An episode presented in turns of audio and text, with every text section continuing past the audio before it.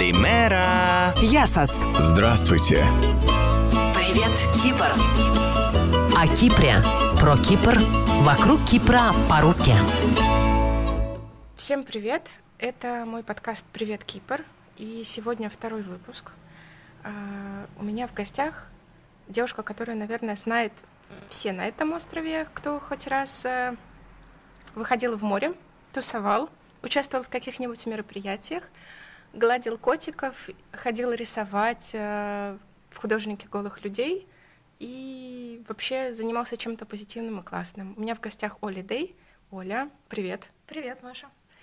Как- Классный, э, классный портфолио профиль получился. Ну, это вот такая сборная солянка из, э, как бы, э, из мнений, наверное, людей, которые нас окружают. Потому что если вы слушали первый выпуск э, этого подкаста, а вы послушайте первый выпуск подкаста, мы про Олю там тоже упоминали.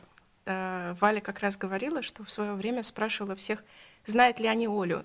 Вот ты тот человек, которого на острове знают все. Сегодня хочу с тобой побеседовать, собственно, про остров и про твою жизнь здесь. Мы сидим практически под одеялами в условиях карантина и беседуем про Кипр зимой. Вот. Расскажи мне, во-первых, как ты все успеваешь, потому что из того, что я вот о тебе знаю, я, честно говоря, затрудняюсь сказать, сколько у тебя разных занятий, как ты все успеваешь и чем ты занимаешься. Расскажи. А, Мне кажется, как и все, кто, кто кажется нам, что все успевает, я нифига не успеваю. Это просто нужно принять в себе. И успевать какие-то небольшие штуки и приоритизировать их. Например, если мы рисуем, то мы рисуем и забиваем на какие-то остальные штуки. Слушай, это очень классный такой совет сразу сходу. А, Чем ты занимаешься вот так, если бы ты себя описывала, да? Те, для тех для тех немногих людей, которые живут на Кипре и не знают тебя. Ну, наверное, основная моя деятельность это она связана с яхтингом и то, что мне приносит деньги, то, что я бы назвала своим делом, это аренда яхт, э, это организация круизов морских, ор- помощь или организация полная каких-то морских вечеринок. То есть вот все вот в этом направлении. Плюс э, спортивный яхтинг. У нас есть команда, где мы, в общем-то, достаточно успешно выступаем в соревнованиях на Кипре, ну и когда была возможность, не на Кипре. Круто. А А как ты оказалась в яхтинге? Это ну, произошло, когда ты уже на остров переехала, или ты всегда занималась яхтами? Да, я только на Кипре начала заниматься яхтингом и обожаю рассказывать, что я пришла по объявлению с Фейсбука.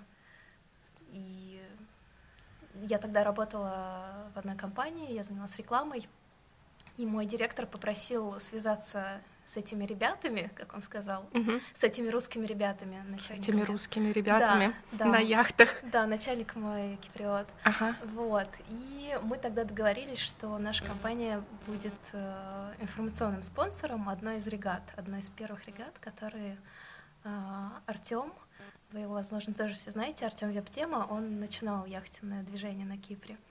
Вот. То есть я пришла сначала как девочка-спонсор с Мгм. э, какими-то... Я нашла потом еще других партнеров.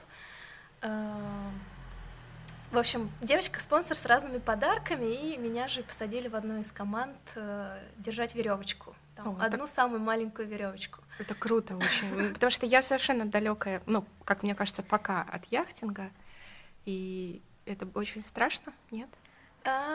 Страшно было накануне, когда я спала, и мне снились кошмары, а все остальное было очень круто.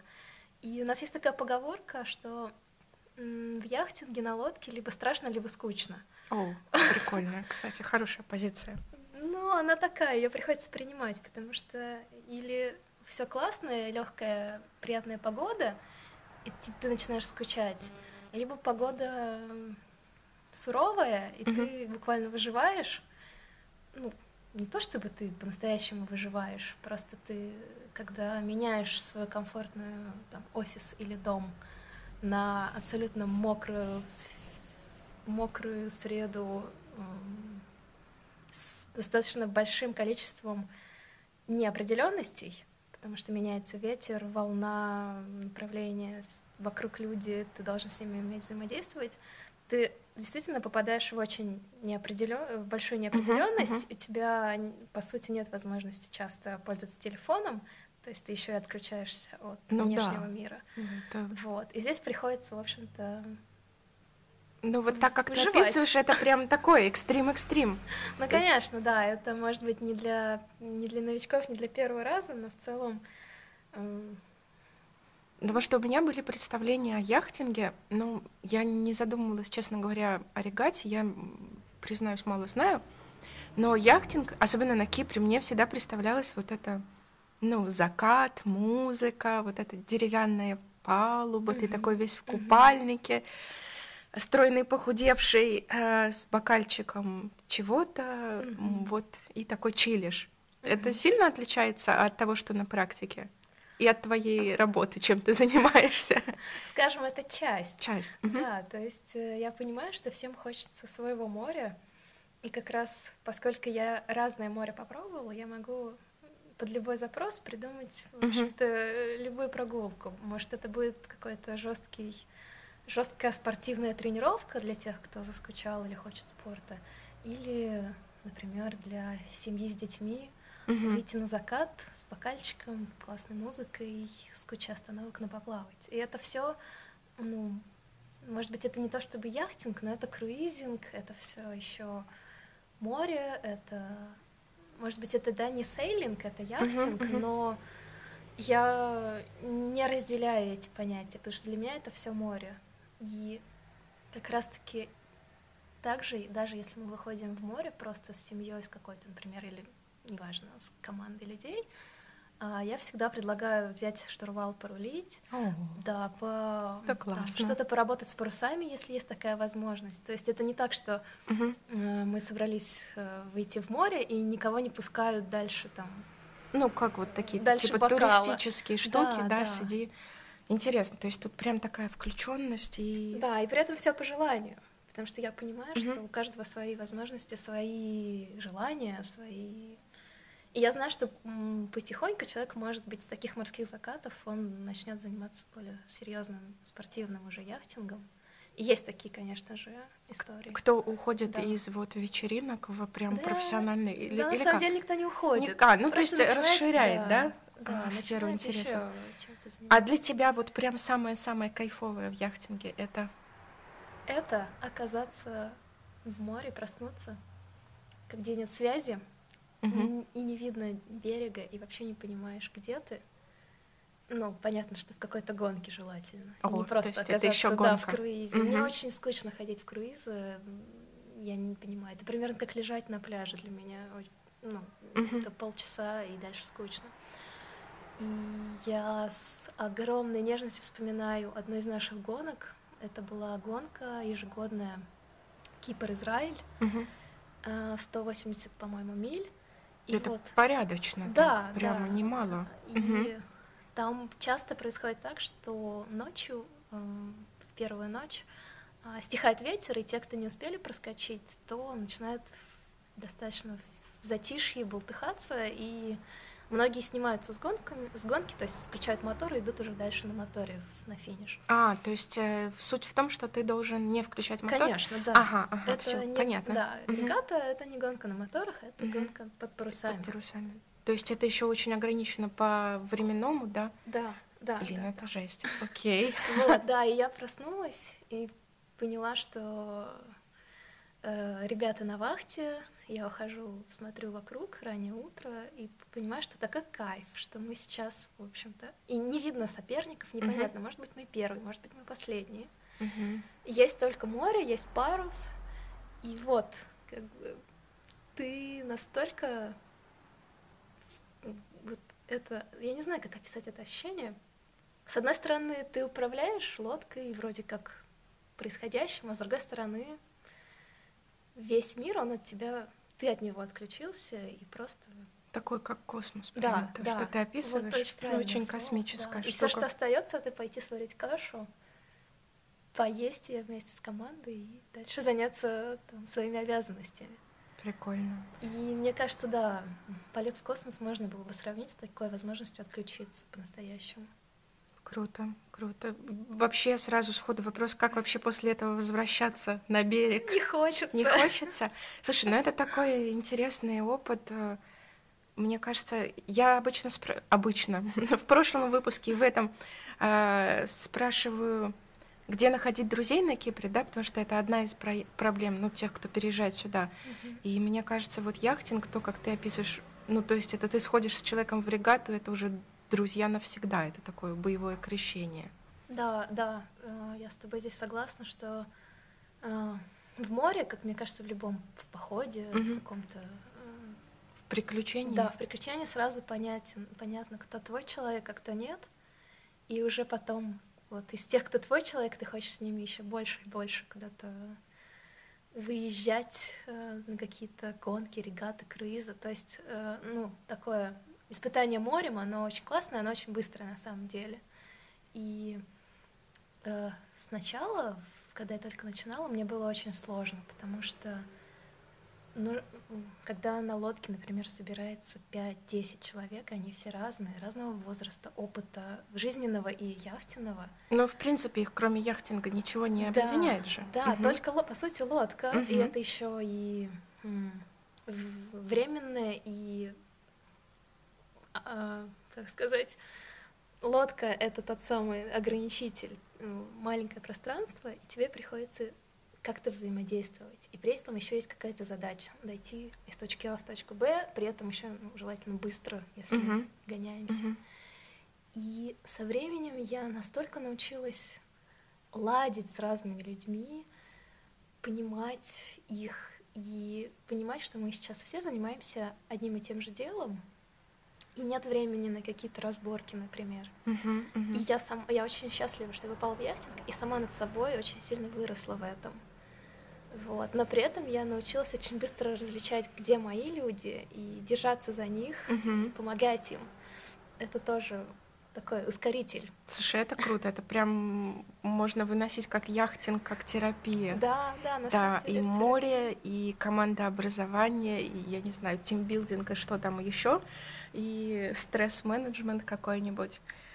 Круто, очень круто. Ты знаешь, я когда тебя начала спрашивать, я как-то вообще не ожидала, что мы у- уйдем вот, что, что это вообще откроется вот с такой стороны, потому что, ну, я повторюсь, для меня яхтинг это было вот чилить и, и вот это все. Слушай, а на берегу чем ты занимаешься? На берегу, если, в общем-то, нам разрешено, то я как раз-таки организую какие-то круизы, помогаю людям выйти в море. А, Я сейчас агент а, у нескольких чартерных компаний. А, То есть, в общем-то, посредник, который может помочь подобрать, например, какую-то яхту а, с капитаном или без, организовать какое-то мероприятие, например, корпоративный выход или какую-то маленькую регату для компании. Но сейчас нам снова запретили это делать. Ну да, ну да. Вот. А, Наверное, а, есть такой вид яхтинга, как одиночный яхтинг, когда ты на маленькой лодке в одиночку Один в ходишь. одиноком море. Да, в одиноком море. Но, к сожалению, да, это... Я этим занималась, я э, некоторое время учила детей Ой, на яхтах, да, одиночках. Мгм. Вот, но поскольку это все работа клубов, то клубы, в общем-то, Ну да, сейчас. сейчас, да, это все. Слушай, а Ну, про одиночный опыт расскажи. Это, ну, тоже очень интересно вот так.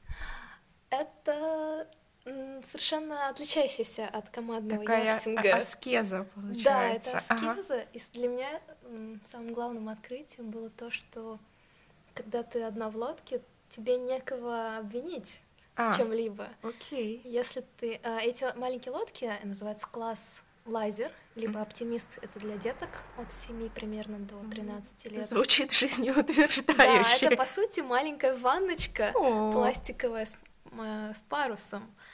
И действительно, совсем малыши начинают, кто с детства Мгм. тренироваться, они, конечно, у них больше, сильно больше опыта, понимания ветра. мгм. Для нас, кто приходит под 30 в яхтинг, я, Мгм. конечно, завидую этим детям, особенно местным, которые всю жизнь... чуют ветер. Да, всю жизнь у моря О, и классно. занимаются.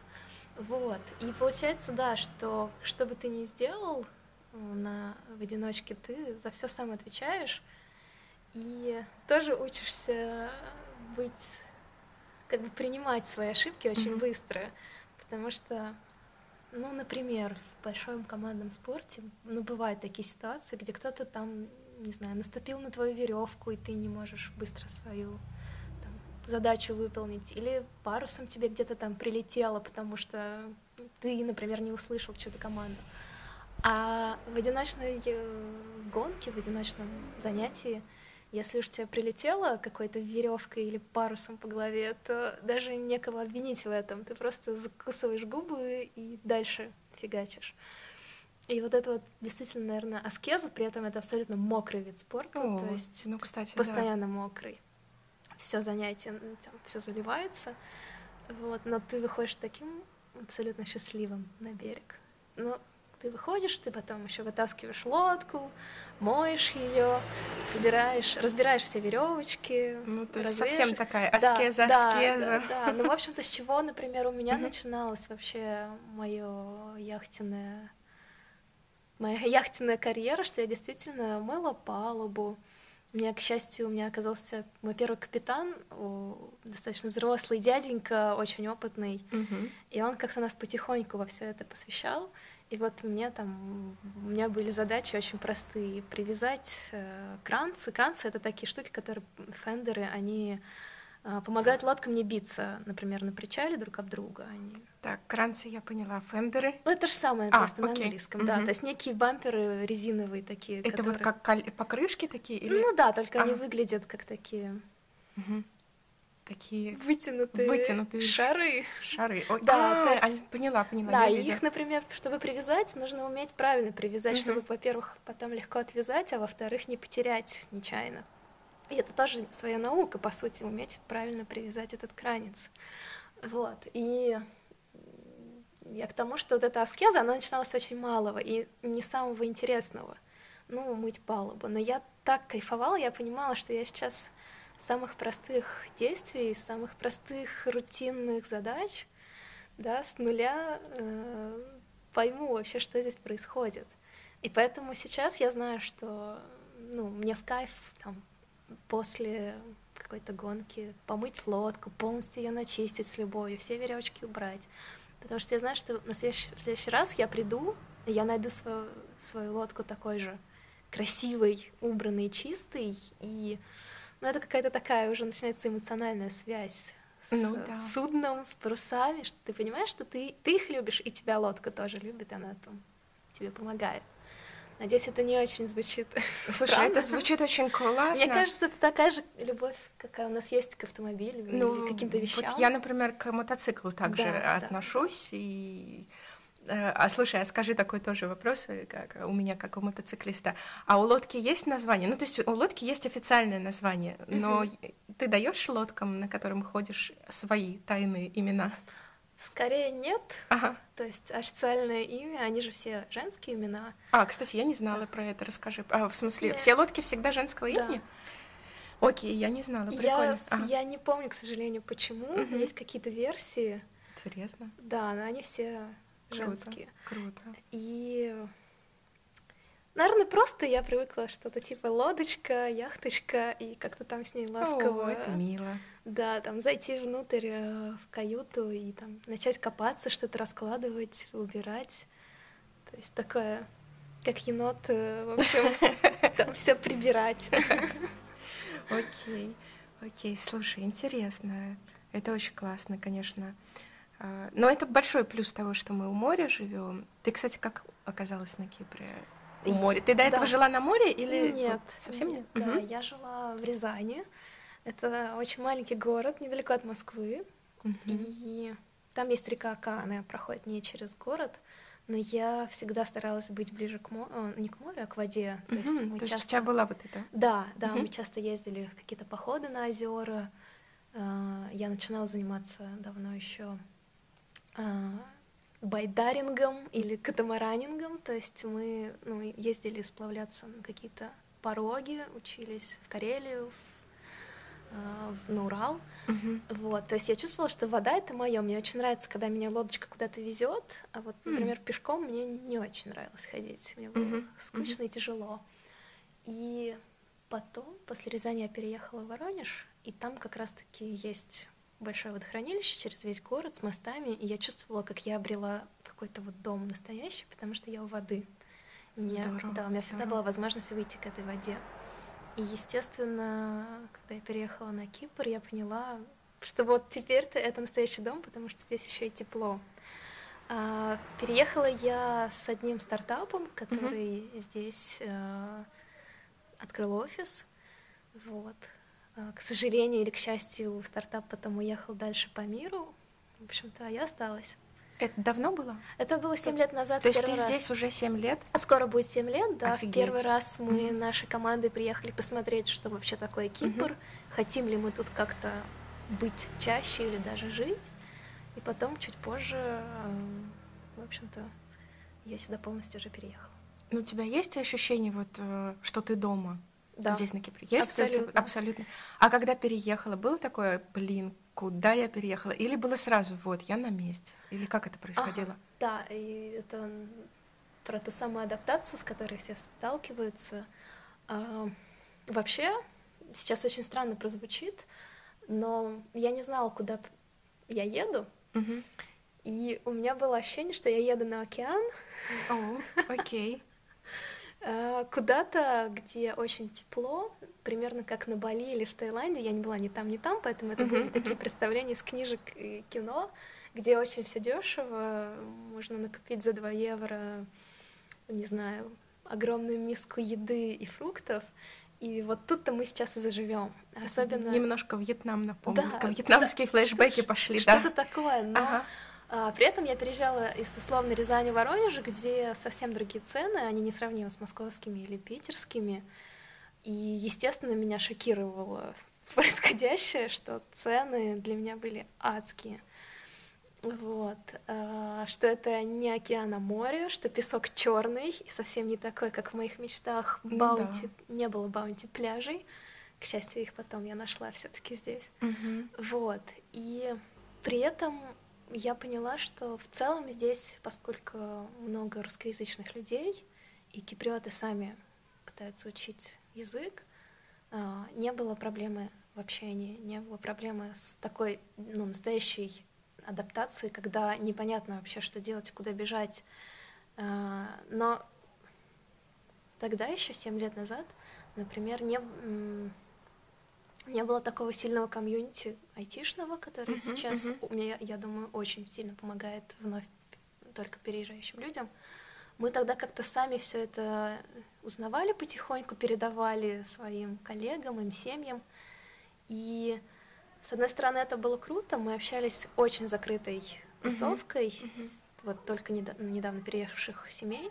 А с другой стороны, я в какой-то момент поняла, что я переехала в новую страну, и я ничего о ней не знаю. Я не знаю языка, у меня нет никаких знакомых, кроме лендлорда, и то он британец, и кроме там одной соседки, с которой мы здороваемся. И тут меня так торкнуло, и я очень захотела как-то погрузиться в, в эту культуру, но все еще ничего пока не делала. Мгм. И я очень помню момент, когда я листала Facebook ленту, и там была какая-то реклама на греческом языке. И я, мне стало очень обидно до злости, что я хотела бы знать, что мне там предлагают. Мгм, Вдруг мгм. это мне нужно, а Ах. я не знаю. Мгм. И вот тогда я помню, записалась на разные курсы, в том числе греческого языка.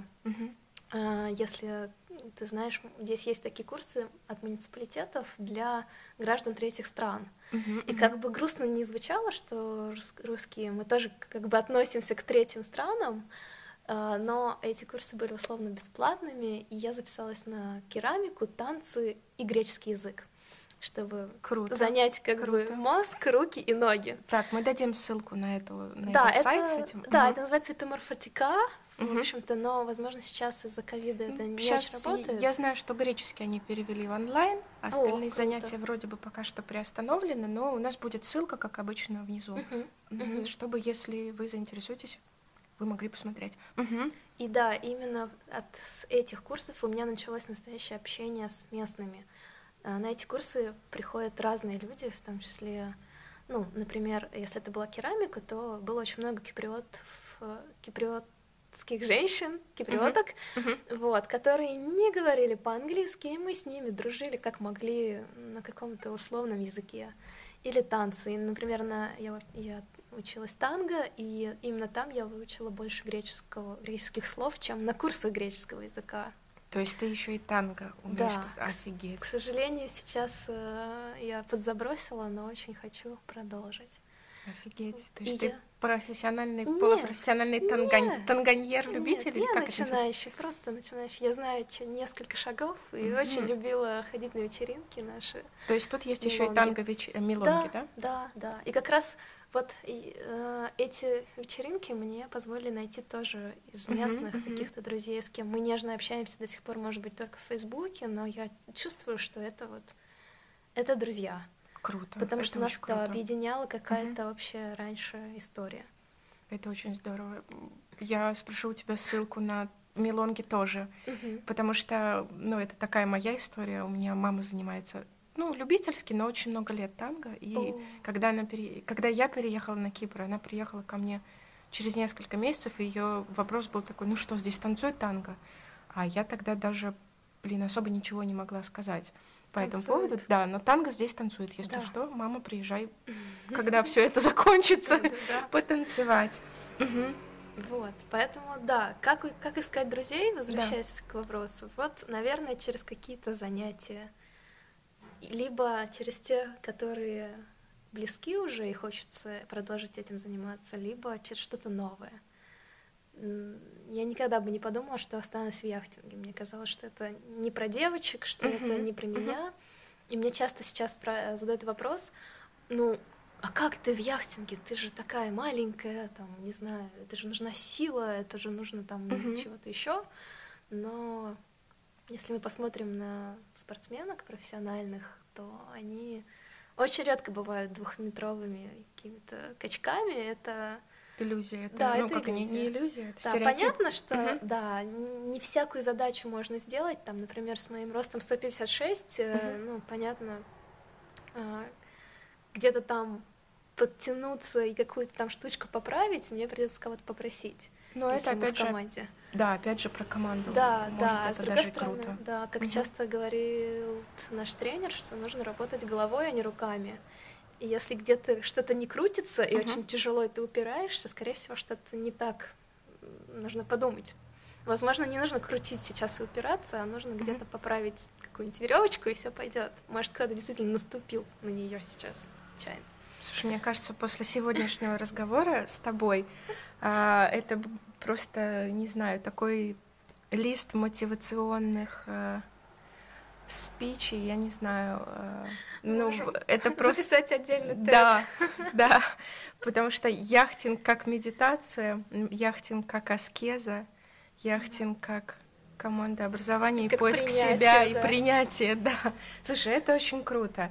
А возвращаясь опять же вот к твоему переезду, а, у тебя бывает мысли, вот, что, блин, вот лучше бы я переехала куда-то вот в другое место? Или рассматриваешь ли ты переезд с, с острова в будущем? Это mm-hmm. для тебя дом, вот такой дом, дом или классный дом, но дальше будут другие дома? Mm-hmm. Да, у меня есть небольшой план, что позже я поеду путешествовать и искать места, mm-hmm. которые, может быть, мне понравятся больше, чем Кипр, и я захочу в них остаться жить. А, ну, такой план пожить в разных странах, которые мне симпатичны. Может быть, месяц, может быть, год. Угу. Но пока Кипр настолько мне симпатичен, что вот семь лет это уже там почти ну, четвертая да. часть моей жизни, и я никогда так долго не жила вдали от родного города. И я чувствую, что вот это оно. И во мне, как только я переехала на Кипр, я поняла, что, например, то, что с детства мне нравилась греческая мифология, mm. я вот, я наконец-то здесь. Uh-huh, uh-huh. Вот э, все эти развалины, эти все мифы. Естественно, когда я поехала в первый раз в Афины, в Грецию, я там просто плакала, потому О. что я, у меня было ощущение, что я вернулась в детство, и вот в этом детстве это все сейчас оживает, все эти картинки, все мифы и легенды. Вот, поэтому да, Кипр мне очень нравится. Он нравится и своей атмосферой, и климатом. И при этом э, мне нравится его некоторая расхлябанность. Мгм, Вот мгм. я так это назову. Э, Наверное, если сравнивать, я была, например, в Голландии, и мне там было очень неуютно, потому почему? что это для меня была страна тюрьма. Ого. Там слишком все было ровно, ровный асфальт, под ним очень ровно растет трава, а сверху старые домики, э, может быть, ты помнишь, они так наклонены, и Мгм. они слишком ровно наклонены, так не бывает в жизни. Они такое все рядочками, Да, рядочками. все, слишком аккуратно. И я понимала, что моя душа очень Мгм. свободная и творческая, надеюсь, она не сможет в этом существовать. А Кипр, или вообще, мне кажется, все, весь юг, там, Мгм. Греция, какая-нибудь Италия, Испания, она дает тебе вот это вот состояние слегка незаконченности, где-то что-то кривенькое. И люди такие, может быть, необязательные. И я это не очень поощряю в них, но я понимаю, что, наверное, солнце, эта атмосфера и море на них так влияет. Ну, такое все расслабленное, Да, очень. э, Да, и, Да. наверное, ты в какой-то момент начинаешь, я начала принимать это, перестала с этим бороться, но, конечно же, главное, стараюсь в себе это не, до- не допустить, этот слишком оверчил, скажем так. Да. Хорошо. Вот, то есть Кипр дом, но я хочу еще посмотреть мир. И я уверена, что еще есть дома. Круто. А расскажи тогда про свои любимые места на Кипре. Э, Сдай секретные точки. А, Я, когда готовилась к нашему разговору, думала очень сильно именно о местах на Кипре и поняла, что, в общем-то, по сути, любое место у моря мне очень комфортно там находиться. И это не будут какие-то секретные места, например, Курион. Мгм, мгм. И я знаю, почему мне нравится Курион, именно тот, который самый дальний пляж около скал. Мгм. Расскажи. Вот. э, Но это достаточно известное место, потому что, например, туда я привозила родителей, и они им так понравилось там, что они до сих пор вспоминают. То есть для них это был совершенно детский восторг приехать на этот пляж. И поэтому, когда я туда попадаю, я как будто бы воссоединяюсь, например, со своими родителями. Прикольно. Это А, прикольно. Да, есть, например, еще пляжи в районе Парамали, Мгм. где-то там, да, между Лимассолом и Писсури, и они тоже очень красивые, если чуть-чуть подняться вверх от воды. То есть, по сути, любая тропка, которая меня с дороги приведет к морю, мне там будет хорошо э, медитировать и Слушай, ты сказала про Парамали. Я, когда оказалась там первый раз, мне вот почему-то я поймала это детское ощущение Финского залива, потому что я сама из Питера. Я, мы перебирались там через какой-то такой песчаный, не знаю, горка, не горка, как они называются, это дюны. И я прям поймала вот это вот флешбэк, что я такая маленькая, и там скребусь через эти дюны, а там море, а песка много, и ты такой идешь, и там потом такое море бескрайнее. Это, конечно, очень классные места. Слушай, а если не море, то, например, то море. то море. В любом случае. Я хотела, да, еще рассказать. Да, рас- извини, я перебила. Достаточно, мне кажется, известный для многих э, кемпинг в полисе. О, да. Не знаю, как я прожила 6 лет и про него никогда не слышала, но этим летом я попала туда, и я была в шоке. Во-первых, ну, я очень страдаю на Кипре без возможности в палатке пожить, куда-то в поход сходить, потому что здесь это официально же запрещено. Да, да. Да, а в России мы очень много ходили в долгие, серьезные походы, ну, либо сплавы. Вот, и пожить в палатке по-настоящему, причем в нескольких метрах от моря и потрясающим видом, совершенно не кипрским, потому что с двух сторон видны горы, Мгм. и такой немножко турецкий, немножко греческий вид. Я себя чувствовала просто удивительно, словно я где-то на острове, но на другом острове, на, другом острове. маленьком, да, где-то затерянном среди других островов, с кучей вокруг гор, каких-то лагун. Ну и, конечно же, цвет воды совершенно другой. К сожалению, Лимассол не славится своими красивыми пляжами или Ну, если бы у тебя была возможность выбора, где жить на острове, вот если бы... Лимассол. А, ра- но Да. все равно Лимассол, Да, да? всё равно Лимассол. Ага, а почему? Он живой, Мгм. у него есть и старый город, и современный, скажем, сити. Мгм. И очень близко классные пляжи, например, Белые камни и тот же Курион. Да, То белые камни тоже там, круто да, очень. 20 минут в любую сторону. И до любого города близко, и до аэропортов. И при этом как-то здесь очень-очень живо. Но я при этом люблю Никосию. Вот ты, Маша, из Никосии. Я знаю, что многие очень так подтрунивают над никосийцами, что у вас нет моря, у вас нет... Ну да, это всего. первый вопрос, особенно от э, русскоязычных друзей. Типа ты переехала в Никосию, там же нет моря. Ну, море действительно, вот как ты говоришь, недалеко совсем. Все-таки Да. это не такой большой остров. Вот. Если я Мгм. попадаю в Никосию, я, конечно, по-своему радуюсь совершенно другой атмосфере. Там люди, ну, я очень люблю греков, и для Мгм. меня это вот съездить в Никосию, это словно приехать в Грецию, где очень такие все прилично одетые, то есть это не туристический город, Ну и да, это, это уже город. Да, именно, это город, где киприоты пьют кофе утром, они читают газеты, и они это делают с каким-то особым шиком. Это с- такой там шик и снобизм, они, Да, конечно, да, да. очень позеры в этом Да, плане. да, да. То есть э, я иду и понимаю, что вот я в городе, я в э, столице государства. Поэтому, да, мне очень нравится Лимассол своей разношерстностью. Но немножко устаю от туристов, от туристических. Ну да, когда сезон, здесь, конечно, да. очень все меняется. Слушай, а какие у тебя вот именно в Лимассоле места любимые? Вот так Ну, сходу приходят. Скажем, да, старый город э, это тоже, наверное, мое место силы, потому что мне на Кипре очень не хватает архитектуры какой-то затейливой. Мгм, за мгм. что бы зацепился глаз.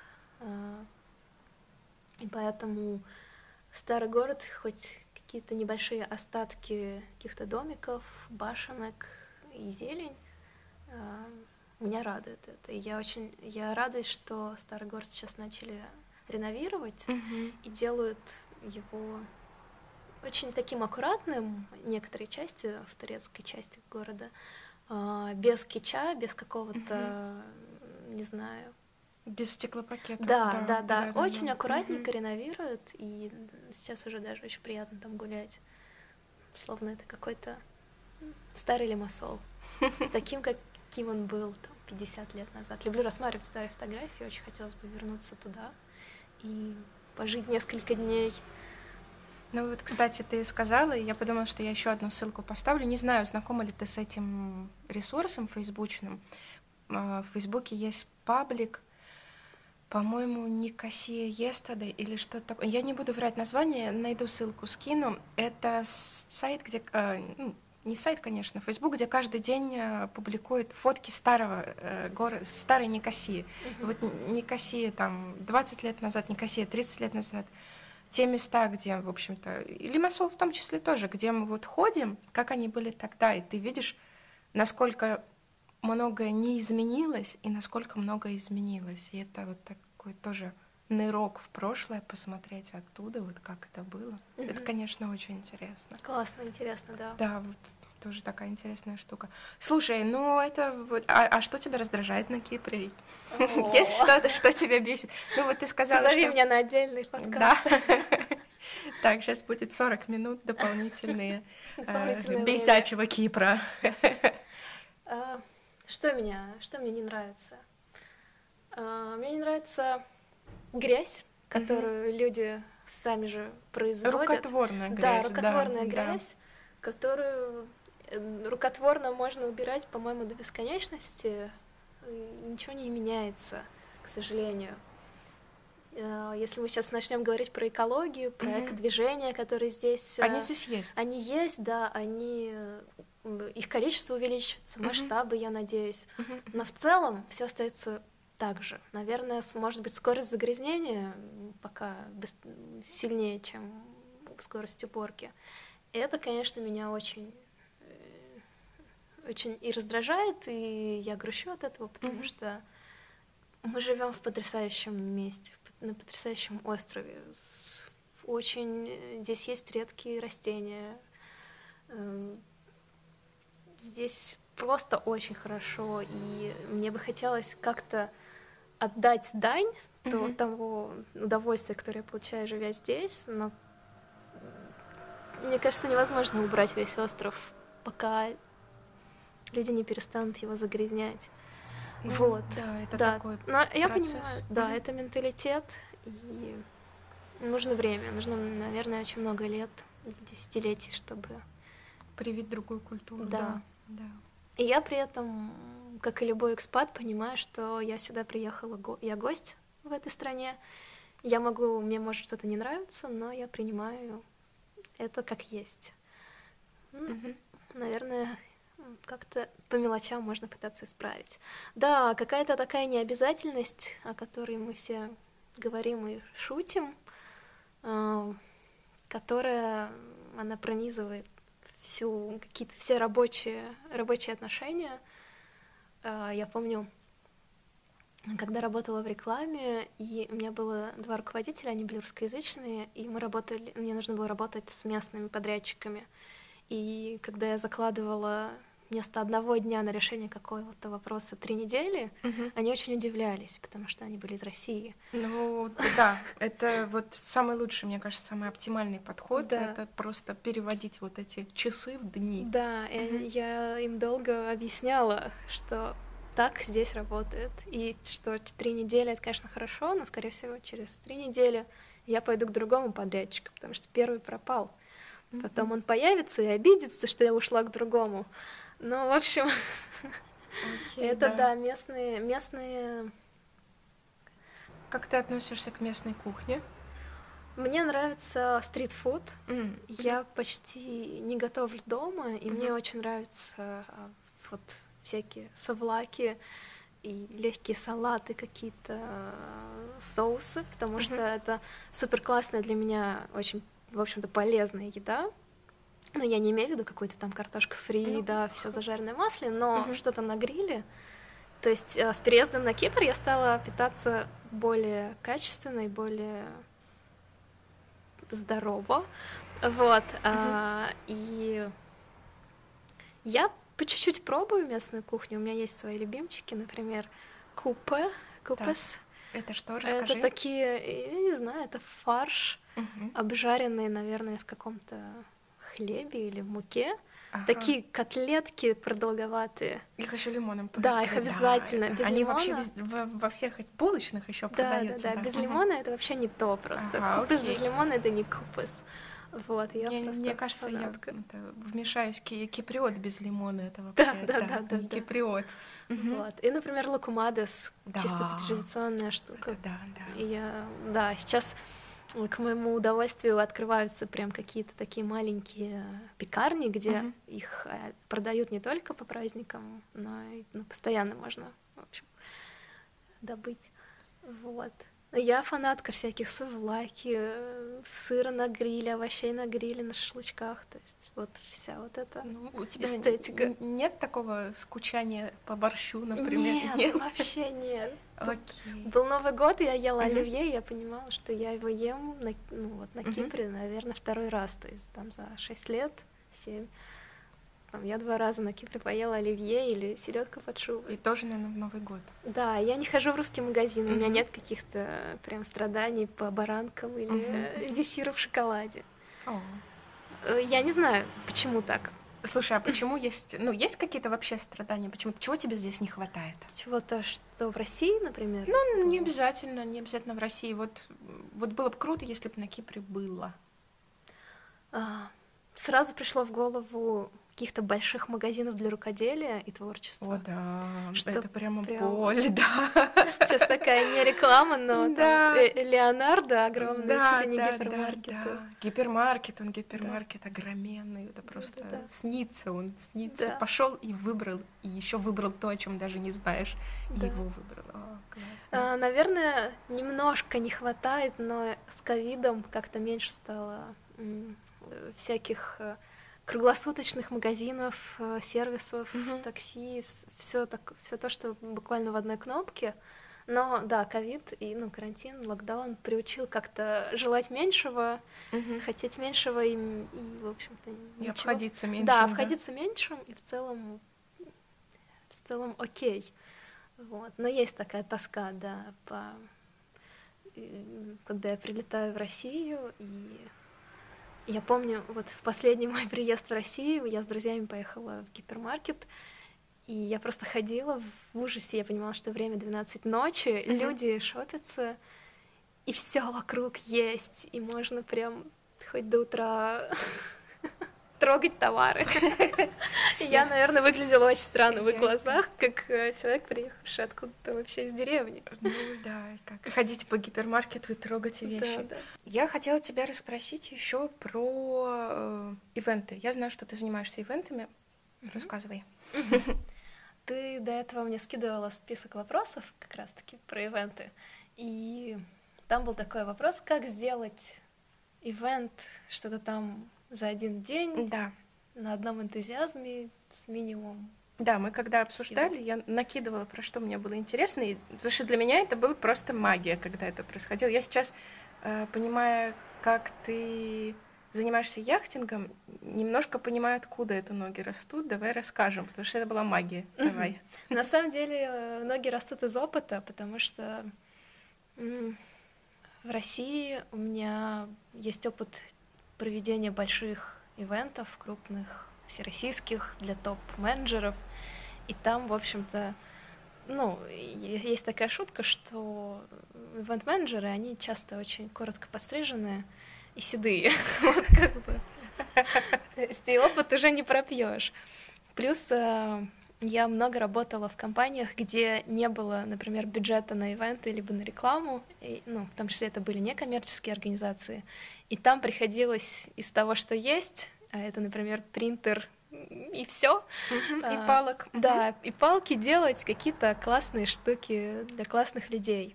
Вот. И, как говорится, с бюджетом каждый может попробовать без бюджета. И мне нравится этот формат, потому что сейчас, особенно во времена ковида, непонятно, завтра нам разрешат это делать или нет, можно прям собраться и тут же сделать. Mm-hmm. Потому что я понимаю, что если я буду планировать какой-то ивент три недели, как обычно это нужно минимум, то, mm-hmm. скорее всего, мы это ничего не сделаем, потому что нам запретят в очередной раз что-то где-то. Вот. Ну, плюс, конечно, это поддержка людей, которые либо в меня верят, либо мне помогают. Например, та же Валя, э, с кем у тебя был первый подкаст. Это очень классный драйвер, и вместе мы с ней дел делаем очень классные штуки. Мне, мне это приятно. Валь, спасибо. Вот. Э, то есть мне всегда нужен какой-то человек, который бы немножко поддерживал мою идею, и мне, например, не нужно, чтобы кто-то спрашивал, а где ты поставишь там вот эту лампу. Uh-huh. Потому что я знаю, что все нужно решать на месте. Мы приходим, я привожу реквизит и быстренько все расставляю, к примеру, и она в целом работает. И я здесь тоже как некий некую аскезу пытаюсь э, сделать на минималках красиво и классно. Вот. То ну, есть... это вот такая, действительно, как это, магия на минималках, да? То, что да. для ну, тех, кто нас слушает и не знает, да, да, о чем мы, о чем мы сейчас говорим. Uh, у меня есть uh, студия в Лимассоле, где я занимаюсь татуировками и провожу, вот, организовываю э, кружок художников, художников голых людей. И, и Оля предложила провести здесь ивент. Одновечерний, однодневный. Первый мы делали. И это было из серии «Давай сделаем, и это будет прямо через два дня». Uh-huh. И не зная Олин опыт, я думаю, ну давай, хорошо. Не очень понятно, что из этого выйдет, и можно ли это назвать громким словом ивент. Я для себя подумала, ну, будет такая маленькая вечеринка с магазинчиком, да, угу. вот, вот. Да, это была яхтенная. И это была яхтенная тусовка. вечеринка и тусовка, потому что это было очень круто, и это у меня единственное самое большое сожаление, что я не стояла вот на на балкончике у себя и не снимала это все каким-нибудь таймлапсом потому что это было просто такой тук тук тук тук тук тук тук тук тук все вообще меняется, переставляется, приезжает какие-то э, свет, приезжает музыка, был диджей, были какие-то просто волшебные украшения, была вообще атмосфера. Самое главное, что это была просто вот атмосфера праздника, моря, ну не знаю, такого чего-то легкого, веселого, вот прям суперское. И мне кажется, у тебя вот этот талант создавать из пустоты ощущение праздника. Да, Вот- вот спасибо. такой вот прям... Я эмпат, и мне кажется, это моя суперсила. Мгм. Я примерно могу представить, что нужно человеку, либо людям, и как Мгм. сделать так, чтобы всем было очень комфортно и хорошо. Я часто переживаю об этом, и Мгм, поэтому вот людям со мной хорошо, потому что я много об этом загоняюсь, возможно. Вот. Но я люблю, когда достигается вот это состояние какого-то суперкомфорта, или если это какая-то тематическая вечеринка, Мгм, что эта тема вся прям отовсюду, и люди Ну вот Гости, настроение, да, да. умение задать вот это, создать настроение из маленьких-маленьких разных нюансов. Это очень круто, это, конечно, совершенно волшебно. Ну, Я знаю... Да, я хотела сказать спасибо вот за ту вечеринку многим, кто помог очень быстро с аппаратурой, кто был диджеем, фотографировал, помогал что-то разгружать. Это все-таки было не так, что там одними руками это все было сделано. Если, ну, за один день, понятно. Но это было за один день, но Да. это был вот такая Да. магия и, и вихрь, потому что это действительно были люди, которых я, например, видела некоторых в первый раз, да, и они приезжали, что-то выгружали, что-то ставили, и, и, наверное, ну, вот можно сказать, да, как магия такая, но я бы, наверное, еще сравнила это с таким дирижером оркестра, все такое заиграло, ты так Мгм. туда, вот это, вот это, вот этот будет вот это делать, а этот в это время делает это, а ты пока что сделай это, а я прослежу вот за этим. И э, в этом не было ощущения гиперконтроля, да, но в этом было ощущение вот такого дирижера, который Мгм. все. Ну, круто, мне, Вот. мне приятно. Спасибо. Супер. Я думаю, что когда вот наша, опять же, возвращаясь, вся а- а- остановка, обстановка позволит, мы обязательно будем продолжать делать эти штуки. И мне очень интересно их делать и организовывать. И мне очень интересно вот делать вместе с такими людьми, как ты. Спасибо, Маша. У меня чешутся руки, потому что с тех пор, когда нам мо- можно было что-то делать красивое, у меня наросло дома разного реквизита, и это все ждет, и, Да, да, да. и идеи плещутся, и очень хочется, да, Ну, вот я чувствую, делать красиво. зажжем, когда это будет возможно. А пока будем немножечко палить в тишине, когда в тиши под, под это самое. По да. двое. По двое, в тиши полить по двое, да. Слушай, у меня есть такая маленькая э, заключительная рубрика, э, рубрика из трех вопросов тебе. Давай, Как у Дудя. Да? Блин, мне надо... Блиц. Блиц. Я к позору своему тот человек, который не смотрел, не слушал Дудя, но, но наслышан. Э, Я, да, доберусь обязательно, блин. Окей, если бы ты ора- охарактеризовала, назвала бы для себя Кипр одним словом, это было бы что? Любовь. Ох, окей. А твое любимое греческое кипрское слово? Дакси? А, Так, дакси это переводится Типа, окей, да. для тех, кто хорошо. не знает, типа, «Мгм, окей, так, хорошо. И, наверное, в заключении такой совет, э, рекомендация, напутствие тем, кто переезжает на остров, тем, кто для себя только открыл Кипр или собирается его открыть, вот, вот прямо сейчас, в условиях карантина, вот в сегодняшнем дне, что бы ты им посоветовала? Я бы посоветовала максимально искать местных, с кем общаться, то есть искать сразу свою тусовку и русскоговорящих, например, и не русскоговорящих, и максимально погружаться в культуру. Я не считаю, что здесь нужно прям супер искать, э, учить язык, например. Нет, здесь можно прожить без языка, но если хочется, то очень круто прям сразу же в него прыгать, и э, это классно. Язык открывает все двери, и местные люди, и знание местной культуры, оно тоже очень помогает. Потому что, ну, мне кажется, любой человек, он не живет в своем вакууме. И нельзя с этим вакуумом переехать из одного места в другой. И рано или поздно придется выходить за границы этого вакуума, и круто, если будет поддерживающая какая-то среда, и, и эта культура, эта культура будет потихонечку проникать в этот человека переезжающего. То есть искать, искать свою тусовку. Круто. Спасибо тебе огромное. Спасибо огромное, что пришла. Спасибо, Маш. А, Хорошего дня всем. Пока-пока. Пока. Калимера! Ясас. Здравствуйте! Привет, Кипр. О Кипре. Про Кипр. Вокруг Кипра по-русски. Привет, Маша. У нас получилось как на начало детской передачи какой-нибудь. Привет, Бим, привет, Бом. У нас сегодня будет чисто питерский подкаст. Мой гость из Питера, поэтому говорить мы будем очень тихо, безэмоционально и невнятно. Вот так вот вам всем. Вот, э, на нашем культурном диалекте. На нашем, да, высококультурном диалекте с, с этим самым врожденным снобизмом и пренебрежением ко всем остальным жителям вообще прекрасной страны. И острова тоже. Вот, так вот всем. Э, слушай, расскажи тогда сходу, как ты вообще оказался? Как, как ты оказался на Кипре, дорогой петербуржец? А, долг и тернист был мой путь. А, я довольно быстро устал от холодной, промозглой питерской погоды, и в какой-то момент, когда мне представилась возможность перебраться южнее, я начал потихонечку двигаться на юг. Сначала в Москву, угу. и в Москве несколько лет прожил. А, стало лучше. Угу. Но, но это была Москва, поэтому стало хуже. А, то есть, понятно, а, теплее, но сложнее. Да. А из Москвы возникла возможность через какое-то время перебраться еще южнее. Я переехал в Киев. О, здорово. А, и в Киеве стало еще лучше а, в плане погоды, да и работа тоже. А, мне очень понравилось, что там летом плюс 30, что лето там не тот один день, в который ты обычно болеешь, а месяцев пять.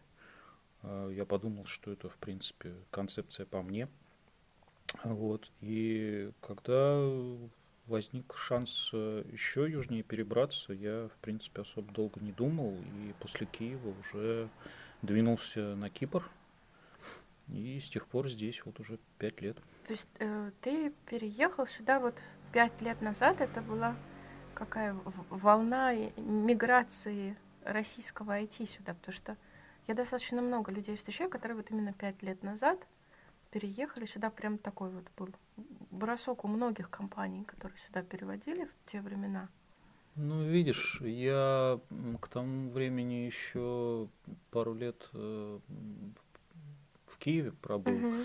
и я не знаю, что в это время было в России. Угу. Может быть, та волна была связана с чем-то, что в России происходило.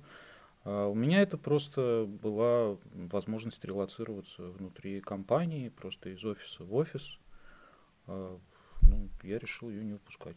Круто. То есть, а ты до этого был на Кипре когда-нибудь хотя бы раз? Или это такое? А был? я, я пару раз приезжал в командировки, mm-hmm. как раз по работе, mm-hmm. в тот самый офис, куда потом переехал.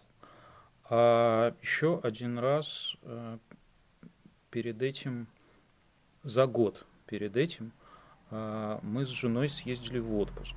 Oh. То есть я, я сначала слетал в командировку, э, понял, что тут прикольно, решил, что надо бы еще и в отпуск сюда выбраться, жене показать. Мы приехали, в самое одище августовское. О, классно, вы молодцы прям. Вот, приехали, две недели пробыли, кайфанули угу. и поняли, что если вдруг такая возможность представится, ну, потому что мы и так уже знали, что угу. офисы там, сям, людей переводят, но вот если вдруг э, предложат и мне перевестись, то мы долго думать не будем. Ну, собственно, так оно и случилось, но пришлось подождать примерно год, угу, угу. когда это все предста... Э, ну, организовалось более-менее. Ну, так получилось. Вот.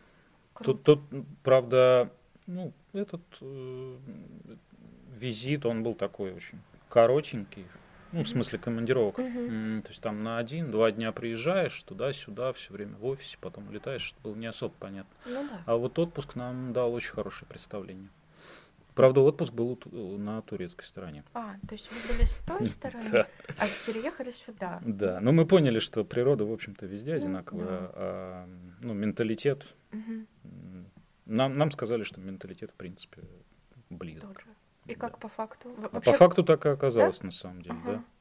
Слушай, вот я достаточно часто сталкиваюсь, что Э, во-первых, очень многие приезжают сюда на, в командировки или имея офис компании здесь, они как раз, наоборот, сталкиваются с таким количеством людей, работающих уже здесь, и их отговаривающих, типа, здесь скучно, здесь не работают аптеки по выходным, здесь ничего нет. У вас не было такого? У вас как бы вы влюбились и вас не отговаривали? Или были какие-то такие, типа, ну фиг знает? Тут два момента. Во-первых, мы особо никого не слушаем. Мгм. Мы сами с усами. А во-вторых, ам, то, от чего нас отговаривали, для нас на самом деле плюс. А чего вас отговаривали? Ну, нас говорили, что да, здесь скучно, некуда пойти, там молодым людям э, развлекаться по ночам негде. Э, А мы такие, да мы вроде как и нигде этим не занимаемся. Ни это, в- за- замечены не были? Не были, да. И если нам это не нужно было ни в Москве, ни в Киеве, то почему нам вдруг это должно захотеться внезапно на Кипре? Ну, мы, мы не особо поняли. А поскольку таким подавляющим желанием было именно перебраться туда, где поспокойнее, потише, потеплее, подобрее, а, на нас все эти уговоры просто не действовали никаким образом. Здорово. И, ну, вот вы переехали, и не было какого-то такого, типа, раз- разочарования? Или, или наоборот, все смычилось, и такой, о, да, вот, действительно все. Или что-то все таки оказалось? А, Была какая-то адаптация? такая? Адаптация была эм, только в одной, пожалуй, области. Мы не ожидали, что нам придется настолько заметно затормозить темп своей Мгм. жизни. То есть Мгм. мы и так особо-то неторопливы были, Ага. но по сравнению даже с этим, первые, наверное, несколько месяцев, 4, может быть, 5, мы довольно часто раздражались от того, что что-то медленно делается. Но потом, наконец-то, адаптация вот эта вот произошла и в нас, Мгм. и мы замедлились до, ско- До до, средней до- скорости. до средней скорости потока. Вот, ну, то есть мы, мы встроились э, с быстрой трассы да, на более медленные какую-то. Вот, и пока мы оттормаживались, нам было так Мгм. не, не, не очень. А потом, когда мы влились в поток, все вообще стало зашибись. Слушай, это классная метафора, кстати, про кипрский поток. Я с этого... э, Интересно, я с этой как бы позиции не рассматривала. Но действительно, если так в формате дороги, такой какого-то хайвея, вот. а, Ну, это то да. доставляет дискомфорта, когда ты слетаешь на быстрой скорости куда-то, и перед тобой медленно едет какая-нибудь бабушка, ты изрядно стрессуешь. При том, что Кипрская ты- бабушка. Да. А, При, при том, что тебе на самом деле этого-то и хочется. Ну, то есть ты съехал как раз для того, чтобы ну, Мгм. вот куда-то там поехать помедленнее, приехать куда-то, да, но вот к тому, что пришлось резко тормозить, ты все равно сперва не готов. И вот эта вот адаптация к другой скорости, она... Ну, все ко всему люди привыкают. Ну, вот у нас это заняло месяца четыре. Ну, слушай, месяца четыре это очень быстро. А, Бывают люди, которые, ну, годами не привыкают. Возможно, это темперамент, возможно, характер. М, Да, Я думаю, да, это ну, в темперамент здесь очень сильно влияет. Нам повезло, что мы оба такого темперамента. Мы домоседы, мы стараемся в своем собственном ритме жить. И, ну, здесь просто пришлось привыкнуть к тому, что на какие-то вещи приходится закладываться там по срокам доп- Мгм. дополнительно. Вот. Здорово. Слушай, а по вот по сравнению, ну, ну окей, дороги-то здесь всегда, в принципе, как всегда, достаточно хорошие были. А что сильно за пять лет эти, изме- эти изме- изменилось? Да, вот ты так смотришь за эти годы, чего-то поменялось? э, Так вот, чтобы кардинально? Или оно все так же понемножку чего-то движется, но вот сильных изменений на, на твоем Из опыте. сильных изменений, я бы сказал, наверное, аренда выросла, Мгм. жилья. Вот такие бытовые штуки, То- да. Ага. Только, только аренда, скорее всего, Мгм, потому мгм. что э, нам пришлось столкнуться с тем, что пришлось э, менять жилье и расширяться, потому что семья увеличивалась. И мы за несколько переездов мы оценили, как выросли цены. Ну, то есть это каждый раз все больше и больше. Если Ну, ты- за пять лет э, Мгм. аренда, которую я сейчас плачу за дом, вот для семьи, Мгм. если так абстрактно, да, без, без количеств э, живых существ, а, она удвоилась просто. Ну, офигеть, для да. меня. Это Ну, и это, это заметно, Ну, это потому что конечно. зарплата не удвоилась, и Ну это да. стало ощущаться. То есть первые там год-два мы просто не замечали. Мгм. А потом стали потихоньку замечать, и сейчас нам приходится это учитывать ну, практически так вот, осознанно, прям специально. Ну, Ну, Да. когда оно удваивается, ты это чувствуешь. ну да, понятно, конечно. Слушай, а ты переезжал сюда на остров с супругой М, и С, э, с женой, с ребенком ребёнком годовалым, годовалым, да. и с Мгм. двумя котами. И с двумя А, ты- котов ты привез? Мы импортировали котиков на Кипр. Здесь же их мало. Ну, С- конечно. Надо, ну, по-моему, все русские завозят сюда котиков, иначе они откуда здесь возьмутся? Да, кстати, хорошая идея. Все просто русские привезли сюда своих котов, коты расплодились, э, расплодились. И это отнюдь не кто там, Святая Елена. Нет, Святая Елена это была первая русская женщина, которая привезла на... Да, задала тенденцию. Ничего себе, слушай, здорово. А, По переезду с ребенком годовалым, как ребенку здесь было из Киева в Жарень. Вот. А, ну, Ну, вот, ты советуешь как бы с, с малышами переехать? ну, мы как раз когда переезжали, в Киеве заканчивалось 30-градусное лето, А, и мы приехали сюда, а здесь продолжалась 30-градусная осень, класс. и оно было очень мягенько, комфортно. И, ну, вообще, вторая половина осени, мне кажется, самое идеальное место, для, время для Мгм. релокации, потому что ты из лета приезжаешь в лето, и это лето почему-то не заканчивается. И первую зиму ты ходишь в шортах, Купаешься. купаешься, да. Мороженое ешь Помню, в мы как приехали, сразу в середине ноября купаться пошли, и как-то оно так было. О, да мы тут вообще заживем. А через две недели мы уже ходили в пуховиках финских на минус 30. И как-то думали, что, блин, Ну, что-то испортилось. Про, промозглая тут бывает. Вот мы сейчас сидим, разговариваем. Сейчас прошла как раз гроза такая с дождем сильная. Э, Прям заметно сразу очень похолодало. Потемнело, похолодало и посырело. Вот. а, Хотя днем еще там было солнышко, и вроде нормально, и вчера нормально. Но снега нет, что, в общем, радует, конечно. Мне кажется, я в первую зиму тоже вот так вспоминаю, что, не знаю, меня то, что пугали, что здесь холодно, мокро и сыро, ну, как питерское лето, в принципе, вот эта зима. А здесь не было двух одинаковых зим подряд Кстати, за все это, это время. И вот штука. сейчас а, очень аномально теплая зима, Мгм. и меня это радует, потому что вот пуховик я надел всего один раз, и то, когда поехал в горы. А была какая-то зима, когда я два месяца вообще не знал, куда деваться. Ну да. Ну, тут есть, конечно, минусы, как вот ветер, сырость и холодные полы.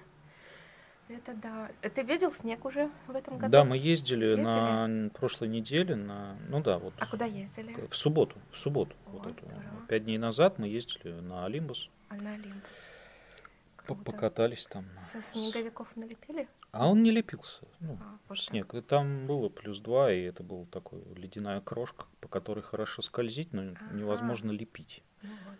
Тут есть на Кипре просто традиция, когда приезжаешь туда, где снег, все лепят таких микроснеговичков, э, кладут их на капот, да, на капот машины, и с ним надо доехать до, ну, грубо говоря, вниз, в тепло, со снеговиком на капоте, чтобы все знали, что ты видел снег в этом году. Мне больше нравится альтернативная версия, Мгм. когда в кузове пикапа лепят такого макроснеговика. О, я не видела ни пытаются, разу, да, да, и потом возят его в кузове, значит, метрового роста Круто. по, по слушай. Никосии. Вот это, это меня очень радовало, Офигеть, когда я классно. первый раз это увидел. Ничего себе. Здорово. Слушай, а ты же ты сейчас живешь в Лимассоле, Да. а вот эти все годы ты жил в Никосии или ты я переезжал туда обратно? Я до прошлого лета, вот четыре с половиной года я в Никосии прожил, и Мгм. прошлым летом в августе я перебрался в Лимассол. Круто. У меня первый гость подкаста, который жил в Никосии. Как никосиец, никосиец, расскажи мне про Никосию, про, про столицу Кипра. А, У Никосии есть только один недостаток, там нет моря. Да. Все остальное там замечательно, и я бы, наверное, даже не хотел никуда ехать. А, если бы офис у меня не Мгм. переместился в Лимассол, Мгм. и вот после этого я оценил, что 40 минут до моря и 10 минут до моря – это разные вещи. А так, в принципе, по ценам то же самое оказалось. Мы, мы и жилье нашли за абсолютно те же самые здорово. деньги. Мгм. И э, по удобству там расположение каких-то магазинов, э, там расстояние до работы, оно все примерно точно так же, только море ближе в четыре раза. Вот. Так что, ну, в целом Лимассол оказался неплох. Я Мгм. на самом деле я его не любил все это Да, время и, почему? и не- и не люблю до сих пор именно сам город. То есть я бы Ага. в городе ни за что бы не поселился. Ого, расскажи, почему? А для меня Лимассол это какая-то Москва, что ли. Такая нано-Москва, демо-версия Э, Москвы. э, Да, и мне меня начинает раздражать вот это вот э, постоянное присутствие в поле зрения каких-то небоскребов, э, вот эта его вытянутость, когда ты из конца в конец его за 20 минут по хайвею должен переезжать, а без хайвея так там вообще не знаю сколько. А Никосия гораздо более компактная, там расстояние поменьше, там небоскребов нет, э, оно уютнее, э, тише Мгм. и, и нет, нет туристов. Вот я, Мгм. я очень хотел избежать такой жизни в туристическом насыщенном каком-то месте, поэтому мы вот когда переезжали, сразу съехали в деревню Ага. э, рядом с Лимассолом, в которой туристов не бывает. О, прикольно. А что за место, если не секрет? Для людей, которые захотят не в туристические места селиться. М, Колосье. А, в Колосе. Очень-очень рекомендую, очень тихое место. Там и, и британцы, и русские, и киприоты, и все понамешаны, очень спокойно. При этом а, туристы туда практически ни зачем не заезжают, потому что на море ты едешь в объезд, а конкретно там из каких-то достопримечательностей только этот замок э, средневековый, но он немножко в стороне от нас, поэтому, видимо, все остальное, основное движение идет мимо, и мы просто сидим в спокойном месте, без, без какой-то трассы, без толп Мгм. людей. Вот в этом плане я очень доволен, что нам удалось найти это место. Ну так, уй- уютненько получается, очень классно. Мгм. Слушай, и ты переехал сюда с... Я сегодня постоянно почему-то говорю, слушай, окей. Ну, э, Я слушаю. Да. Вот, и это я где-то неделю назад поняла, что я постоянно говорю «смотри», и перешла на слово «слушай». Окей. Ты переехал сюда с женой, ребенком и двумя котами. Сейчас ты живешь с двумя дочками. Мы, женой. мы, мы удвоились. Вы удвоились Да, на сколько? У нас э, переехали в пятером. А, ну да, ну почти. сейчас у нас по-прежнему два кота, уже два ребенка и еще две собаки. Две собаки. Да. Круто. Еще одного третьего кота взяли на передержку на несколько месяцев, но скоро у нас его Заберут? заберут. Окей. вы- Аня, привет. О, это Анин кот? Да. Это, о, это классно. Аня, привет. Твой кот в самых лучших руках. да. Самый классный кот. Да, я видела фотки кота. Я не видела вживую, но очень наслышана. Очень маленький Кипр. Все друг друга знают. И, и коты всех друг друга знают. Слушай, у тебя замечательная история про собаку есть, которая у тебя э, по- по- появилась. Одна собака, я знаю, которую тоже тебе попала. Э, найденная на хайвее собака. Да. Это уже вторая собака. Нет, первая. Это первая? Та была Ага. первая. С хайвея была первая, да. Расскажи историю. Это какая-то очень-очень трогательная штука. Ее нашла Нина Королева. Нина, привет. Нина, привет. Там сегодня, как это, по заявкам радиослушателей всем передаем Всем привет. привет, да.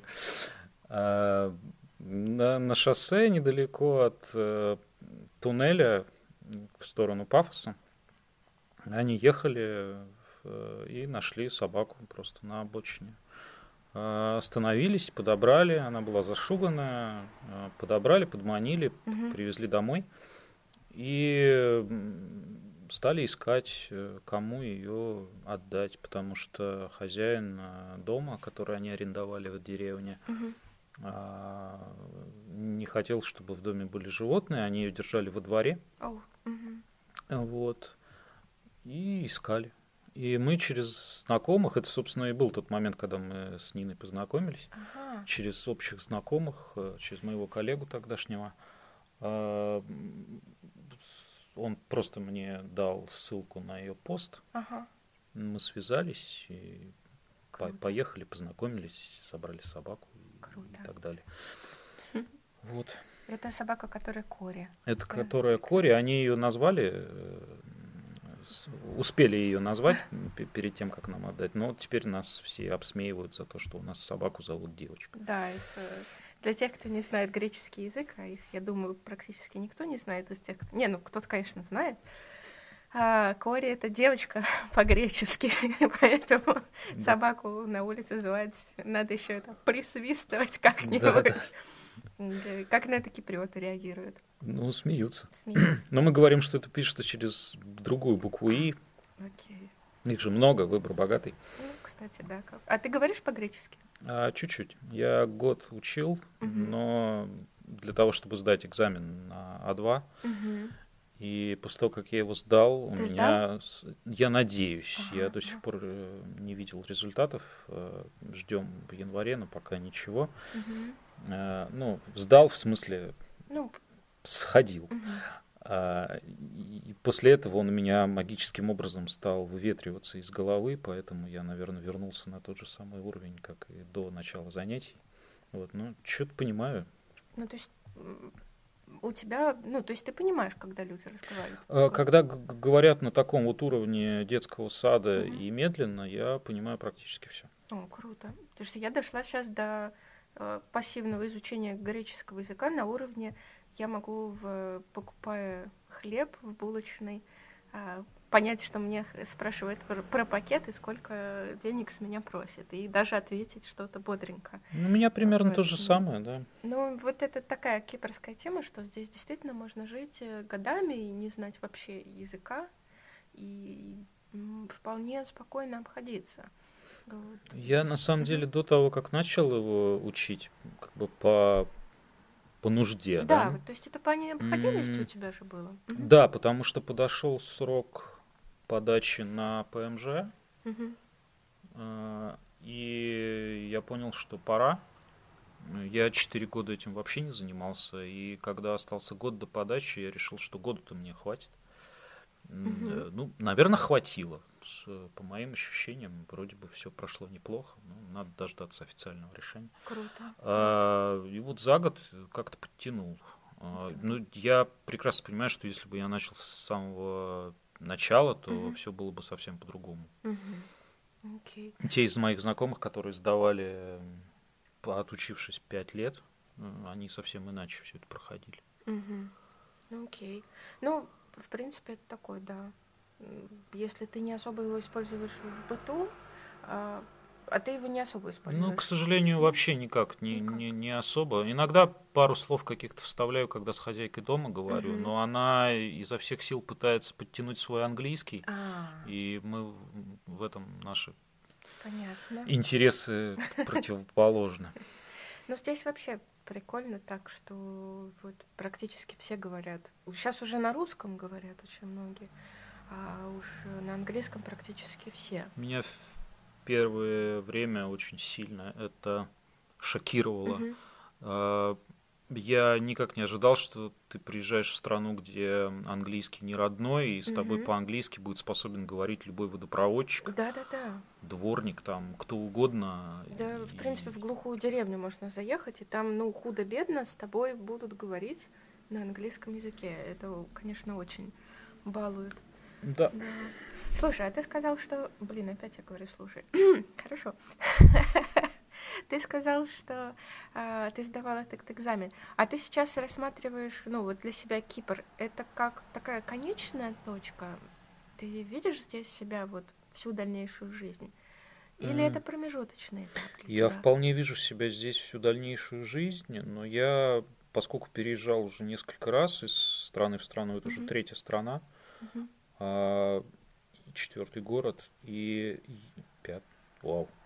А, и я понял, что ну, не стоит закрывать глаза на какие-то возможности, если они, очевидно, лучше, чем что-то перед этим. То есть всегда нужно рассмотреть хотя бы варианты. И, в принципе, есть, наверное, несколько мест, э, которые я вот в теории даже сейчас э, рассматриваю, если вдруг возникнет э, возможность туда перебраться. Ого, а что, если не, не секрет, что ну, за места? Самое первое это Канада, Ага. англоязычная. Ага. Ну, что французского я не знаю и, скорее всего, никогда не узнаю. А второе, ну, наверное, наверное, что-то типа Новой Зеландии, может Мгм. быть. Вот. Ну, да, в первую очередь, наверное, наверное, это Канада. Что-то такое уже менее жаркое, но больше. Здесь, тоже с здесь скорее приятным. дело в, э, в- ну, в условиях жизни, Мгм. наверное. Да- даже не погода. Погода уже не настолько критична. То есть, ну, понятно, что Канада севернее Кипра, да, если я все время пытался добраться до каких-то теплых краев, то это уже как может показаться странным, но э, я, поскольку почувствовал огромную разницу вообще в менталитете между странами, Мгм. я теперь понимаю, какой уровень, наверное, да, Мгм. вот этого всего а, мне хотелось бы иметь. А, И, ну вот возвращаться в Россию я не собираюсь, Мгм. потому что я уже там был, Мгм. Ну пока хватит.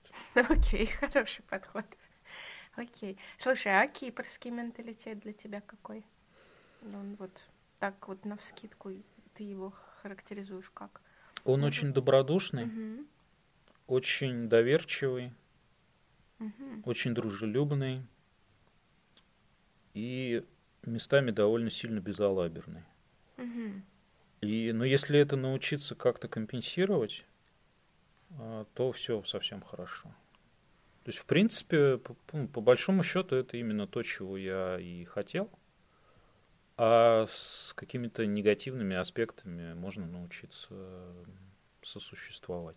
А какие для тебя негативные аспекты? Что тебя бесит на Кипре, мой любимый вопрос? Необязательность. Необязательность. Необязательность, э, да, там, если ты какие-то обещания даешь, договариваешься о чем-то, то вот какая-то необязательность там опоздать или вообще не сделать, или там заставлять тебе напоминать пять раз подряд.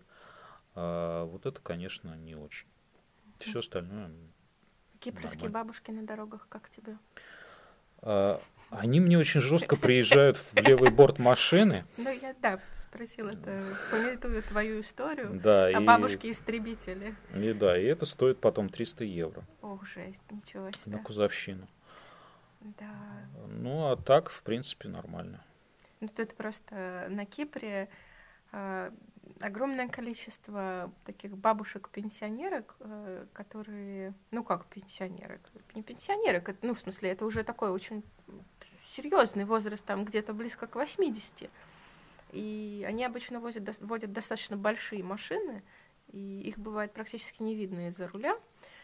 И они вот так, как действительно истребители, как в последний бой, идут на таран, э, ну, видимо, там в силу своих каких-то ожиданий, что, ну, либо э, их, заметят, либо их пропустят, либо умри все живое. Да. Слушай, а да что ж со слова привели? А. А если про кипрскую природу и климат говорить? Ну, климат понятно, да, про природу. У тебя есть какие-то э, ну, давай начнем так, не со всего острова, а вот в Никосии любимые места, да? Возвращаясь опять к Никосии, у нас есть какие-то здесь, э, ну, действительно такие очень популярные, там, всем известные классные места. Э, Вот а в Никосии, потому что про Никосию все знают, что там нет моря, а что там есть? А в Никосии Классно. есть большие парки Мгм. городские, в которые вот реально интересно приходить гулять. То, Например, какие, ну, если Э, ты помнишь название или что-то, э, Аталасос, Аталасос, это недалеко от Икеи. да. Ага, я скину ссылку. Парк Академия, что ли? Или как-то его... Это... Я не помню точно, как он называется. А где он находится? Он находится на, на востоке. На востоке? Там э, есть такая улица Калиполиус, и вот она мимо него как раз проходит. Там есть, там какой-то университет находится прям рядом с этим парком. Блин, а я не помню даже такого. Может, я не была пока. А чем парк крутой? А он просто большой, О, с- как всегда, с кафе, с детской площадкой, с длиннющими дорожками для ходьбы, для езды, с парковкой. И этот парк-то я не помню. Интересно. Просто- Надо по карте посмотреть. просто, просто интересно туда поехать и гулять, гулять, кататься, там детей развлекать. Мне вот чем нравятся никосийские именно парки, а, во-первых, что они есть, потому Ну, что вот по да. сравнению с э, Лимассолом, где единственный такой парк, э, по-моему, возле зоопарка, Ну, ну и да. он маленький, Ну, он маленький. и да, все, да. и больше ничего. Есть а там еще это, небольшая аллея, но она выше туда и маленькая. ну, Мгм. да, вот на, на мой взгляд, это, этого очень не хватает. Да, здесь я полностью согласна, конечно. Да. Не, в Никосии хорошо, и вот сейчас зимой хорошо гулять и в парках. и- А, Больше Мгм. мы особо нигде там. А, ну там еще есть э, парк при монастыре Кикосовском. Мгм. Э, Он маленький, уютненький, красивенький. И там есть э, такой мандариновый лимонный сад, очень ухоженный мест- местными людьми. И туда просто приятно ходить, любоваться на красоту. Там клумбы очень ухоженные, все подстрижено. Он такой классно. прям Это мы тоже кинем ссылку. чистенький, красивый. Мгм. Здорово, Вот. Туда приятно гостей привести, там показать. круто. А из каких-то, ну, не тусовочных, ну, прикольных мест в Никосии, такие вот, ну, не знаю, там, отдохнуть сходить, поесть сходить или еще чего-нибудь. Есть что-то такое, чтобы ты рекомендовал? Ну, М. понятно, что не в условиях ковида, когда все закрыто, но вроде обещают открыть. Ну, мы такие домоседы, что особо никуда не, не ходили так, чтобы регулярно. Мгм. Было несколько мест. Мне, например, очень нравилась э, бургерная «Артизан». М-м. Э, По-моему, там офигенные бургеры, одни из лучших просто в жизни, вчера которые я ужинали пробовал. доставкой оттуда, кстати. Вот. Несколько неплохих пиццерий. Ну вот, кстати, пицца, да. да. Мы жили как раз рядом с Пиццумайн. Ага. Э, Она прям очень хорошая. Собери сам, Классно. все такое. Простите Классно. за рекламу. Мы это вырежем. Не надо, А, пицца Майн отлично, и, Еще какой-то итальянский был ресторан неплохой. Очень нравилось ходить в Bennigan's. Мгм, мгм. потому что там детскую комнату сделали наконец-то. Класс. А, Поначалу ее не было, я еще помню, когда ее там не было. Ну и, наверное, всякие Макдональдсы с игровыми площадками, потому что детям это очень нравится. Слушай, а детям нравится на Кипре? Да. Де- для детей это родина. Да? Они ничего другого не помнят, Ну, вот и интересно, им да. все это понятно, привычно. Ты замечаешь в них э, отпечаток острова, так Да, скажем, конечно, да? А как конечно. проявляется, расскажи. А именно тот самый менталитет, которого, о котором я говорил, он Да? в них пересажен просто с, практически с рождения. У меня же вторая дочка родилась Мгм, именно здесь, мгм. то есть она прям, она прям киприотка. У нее, у нее греческий второй родной. Круто, круто. А, ну и у, у старшей тоже, но она его там в годик начала Мгм, учить, но просто мгм. это на детях это незаметно. То есть у них у обеих Мгм. второй родной греческий, третий родной английский. Вот это удивительно, когда смотришь, как дети с маленького возраста уже, в принципе, на трех языках перескакивая. Да. И Им совершенно всё равно. спокойно, да, да. Ну вот, и я вижу в них вот эту вот открытость, доброту, э, не знаю, свободу, э, рас- раскованность, там, делать то, что им нравится. Они не зашуганные, Мгм, на них никто не кричит на детской площадке там, или, или еще где-то на улице, никто не делает замечания, Мгм. там как- какой-нибудь чужой человек, просто проходя мимо, не начнет делать тебе замечание, что у тебя на ребенка шапочка не надета. О, боже, да. А, Это как бы это было, мы от этого уехали, и Мгм. теперь, слава богу, этого нет, и нам очень нравится. Слушай, я знаю, что я не могу уже не ржать каждый раз, говоря, слушай. э, Ты начал здесь на острове заниматься рисованием? Нет. Нет, ты Я за- продолжил. Расскажи, ты продолжил здесь, Я да? Потому продолжил. что а, когда мы с тобой познакомились, я помню, ты упомянул, что ты рисовал, но практически тогда этого мало было в инсте, и у тебя... Я, Мгм. я рисовал, ну, на самом деле я рисую всю свою сознательную Ага. жизнь. А, Уж я не помню. Ну, когда дети начинают рисовать, вот тогда я и рисовал. Просто я не прекратил. Класс. А, Я пошел в художественную школу, Мгм. когда это стало возможно, там с второго класса, по-моему, Мгм. экстерном сразу на второй перескочил. Потому что меня как-то поздно а, обнаружили Мгм. и завербовали. А, И отучился там 8 лет. О, то есть так, А, серьезно. Я собирался именно по по художнической линии и дальше и профессию получать. Я в Мухинское училище поступал. И как? Провалился, конечно, потому что Ну. конкурс был человек 11, наверное, что-то. И у меня, у меня подготовки не хватило. А, Я ходил на курсы целый год перед поступлением. Но это были курсы только по одному предмету, по рисунку. А, И чуть-чуть зацепил живопись. Мгм. А, а остальные там были еще композиция, по-моему, что-то еще. И мне их категорически не хватило, потому что моя деревенская художка не давала такой подготовки. Вот.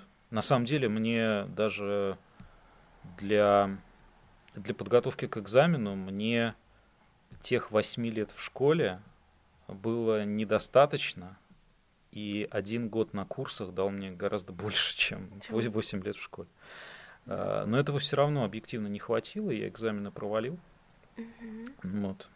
И с тех пор это стало просто моим хобби. Я регулярно рисовал дома для своего удовольствия в какие-то свободные минуты. Но понятное дело, что их после этого стало все меньше и меньше. Ну и да. бывали такие моменты, когда то моменты, годы, Мгм. когда я там год, два, три подряд вообще ничего, я просто не брал в руки ни Мгм. карандаш, ничего. А, Но оно как, мне кажется, оно как с велосипедом. Раз научишься, и Мгм. уже потом не забудешь. И каждый раз к этому возвращался, возвращался раз за разом, там, после любого перерыва. А в прошлом году очередной раз вернулся и решил перерывы больше не делать просто. Это А круто. к тому моменту уже у меня ин- Инстаграм был какой-то более-менее регулярный. Мгм. И я просто начал туда это выкладывать. А до этого не было никакого стимула выкладывать. И я, и я и держал. У меня дома там какие-то папки с работами лежат, но они нигде не отфотографированы, никому не показаны. Слушай, ну я могу сказать, что вот по Инстаграму ты очень продуктивный художник. У тебя много работ, ты рисуешь все время. М. Вот у тебя вдохновение, оно в чем? Или ты все-таки считаешь, что нужно, ну, больше вот э, не во вдохновении, да, а именно как бы как ежедневная практика больше? Для тебя как? А для меня это арт-терапия. Мгм. Я с тех пор, как э, ну, вот, вернулся к регулярному рисованию, ну, то есть, скажем так, вот смотри, у меня было регулярное рисование до сих пор, пока я не провалил экзамен, да? Ага. А, то есть я до скольки там, до 16-17 лет, когда я а, поступал, а, я рисовал постоянно, да, вот всю свою сознательную жизнь, считай, я рисовал. Мгм. После этого я прекратил. То есть так сильно шарахнуло А, экзаменами или... или- И нет, не экзаменами, а ну, мне надо было учиться, А. другую профессию получать, работать на в, в другой Ну, совершенно отошло сфере, да. второй Оно план отошло уже, да. на Мгм. второй план в разряд хобби, а хобби ты уделяешь время там, ну, не каждый день, не, не каждую неделю, а да. иногда даже не каждый год. И я постепенно-постепенно начал замечать, какое это оказывает воздействие. Э, Вот этот вот эффект от отсутствия практики, он накопительный, он очень медленный, накопительный, но рано или поздно он достигает какой-то критической точки, когда ты начинаешь его чувствовать. Мгм. И приходит э, такое понимание, что ты не делаешь чего-то, что ты должен делать. скажем так, для того, чтобы тебе быть э, в форме. Оно выбивает из колеи, Мгм. то есть появляется э, очень такое какая-то подавленность, беспокойство, когда вот это все копится, копится, копится внутри, и ты никак не, не выплескиваешь. То есть э, для меня это один из немногих способов э, что-то сделать со своими эмоциями, со своим внутренним миром, э, как-то их э, овеществить, да? Проявить, Про- овеществить. проявить, Мгм. во что-то за- запечатлеть, в чем-то зафиксировать и сбросить из себя. А, интересно. Именно вот. И Мгм. если этого не делать, оно внутри копится и а, как негативно как-то Мгм. сказывается и на Короче, настроении, и на Не копите в себе не, искусство. не копите, не, не- не держите в себе. Не да. держите в себе искусство. Слушай, это хорошее такое. А, да. Поэтому я когда ощутил вот эту Ага. критическую точку в прошлом году где-то, это было весной, нет, позапрошлом, это был 19 конец лета Мгм. 19 я решил, что все, пора, хватит. А, У меня было очень тяжелое состояние, и я решил э, вернуться именно к регулярному рисованию, чтобы как-то попытаться это все исправить. Ну, психотерапия вещь дорогая, а набор для рисования он дешевый. По факту художественные все штуки. А, но если ты ими занимаешься Ну да. часто, ну, да, Это отдельная статья дохода, да. это, это другое. да. Да. Вот, но по первости, да, вот для того, чтобы хоть как-то, хоть что-то там поставить на поток, достаточно просто карандаша и листа бумаги. Ну, это интересный такой подход, да. И я Мгм. увидел Вот эффект. эффект, что Я его почувствовал. И поначалу я думал, ну ладно, буду рисовать там раз в неделю, Мгм. там, по выходным. Окей, стало лучше. Мгм. Потом думаю, а что, что если почаще? Стал там пытаться как-то почаще. А Потом сделал какой-то перерыв, там вынужденный был, там два месяца или три, понял, что ну, реально это работает. Тяжело. Мне стало хуже, Ага. ощутимо стало хуже.